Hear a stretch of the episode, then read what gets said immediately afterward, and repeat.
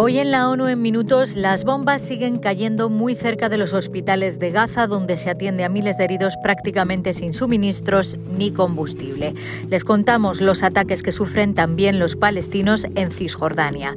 En otros asuntos, un comité de la ONU ha publicado recomendaciones para terminar con la discriminación de las mujeres en Guatemala, Nicaragua y Uruguay. Y un empresario chileno es uno de los ganadores del mayor galardón ambiental de la ONU. Un saludo de Beatriz Barra.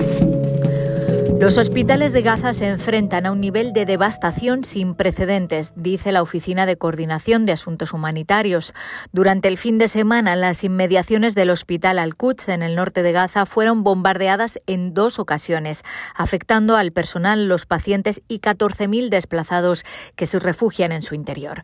En el mismo periodo de tiempo, edificios residenciales cercanos al Hospital Indonesio en Beit Laya y al Hospital Shifa en la ciudad de Gaza fueron alcanzados al parecer por ataques aéreos. Los 10 hospitales del norte han recibido órdenes de evacuación, pero la Organización Mundial de la Salud ha repetido que es imposible evacuarlos sin poner en riesgo la vida de los pacientes. Desde el inicio de las hostilidades, más de un tercio de los hospitales de Gaza y casi dos tercios de las clínicas de atención primaria han cerrado debido a los daños o a la falta de combustible. Los que quedan operativos están desbordados de heridos graves y sin suficientes suministros ni combustible para los generadores. Desde el 7 de octubre, 8.005 palestinos han muerto por los bombardeos, incluyendo 3.324 niños. Más de dos tercios de las víctimas mortales murieron en sus casas junto a sus familiares.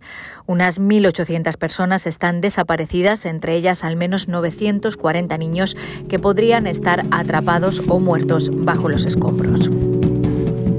En Cisjordania, las fuerzas israelíes y los colonos han matado a 115 palestinos, entre ellos 33 niños, desde el 7 de octubre. Un soldado israelí murió.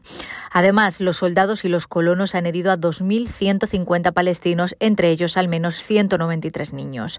OCHA asegura que el ya elevado nivel de violencia de los colonos israelíes registrado durante los nueve primeros meses de 2023 ha aumentado bruscamente desde la escalada de las hostilidades.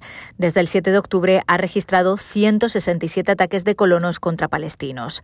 En más de un tercio de esos incidentes hubo amenazas con armas de fuego, incluidos disparos por parte de los colonos.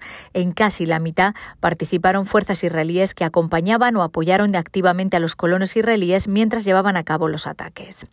Casi mil palestinos han sido desplazados por la fuerza de sus hogares en Cisjordania desde el 7 de octubre.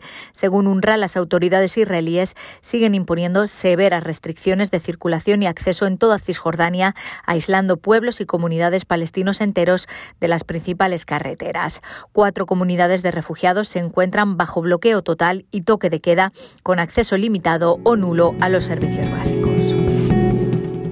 Cambiamos de asunto. El Comité para Eliminar la Discriminación de las Mujeres ha emitido sus observaciones sobre Guatemala, Nicaragua y Uruguay. El comité pide a Guatemala que modifique el Código Penal para legalizar el aborto y despenalizarlo en todos los casos y que garantice que las mujeres y las adolescentes tengan acceso adecuado a servicios de aborto y postaborto. Sobre Nicaragua, el comité se mostró alarmado por la detención y procesamiento de defensoras de los derechos humanos, líderes religiosas, periodistas y jóvenes activistas por expresar opiniones discrepantes y participar en manifestaciones. Además, recoge al menos 7.000 casos de agresiones contra defensoras a las que se ha considerado traidoras o enemigas de la paz. También pide al país que despenalice el aborto y muestra su preocupación por el elevado número de embarazos precoces. En cuanto a Uruguay, el comité le preocupa que solo dos de los 14 ministerios están dirigidos por mujeres y que solo el 10,5% de los alcaldes son mujeres. Recomienda que Uruguay adopte medidas especiales de carácter temporal, como el aumento de las cuotas, sistemas de cremallera para las listas electorales de los partidos políticos y financiación específica de las campañas para las candidatas. Y un empresario chileno que produce envases reusables es uno de los galardonados con el premio Campeones de la Tierra 2023, la más alta distinción de las Naciones Unidas en materia de medio ambiente. José Manuel Moyer, laureado en la categoría de visión emprendedora, es el fundador de Algramo, una empresa que que ofrece servicios para reusar envases de plástico y así reducir la contaminación y abaratar los costes de los artículos de primera necesidad.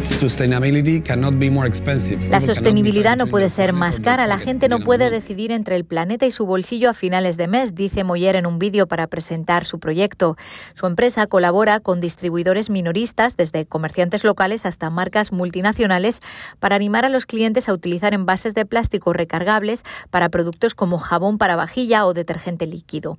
Desde el 2020, más de 900.000 envases han sido reutilizados por los clientes de Algramo, evitando que más de 100 toneladas de plástico se conviertan en desechos. Hasta aquí las noticias más destacadas de las Naciones Unidas.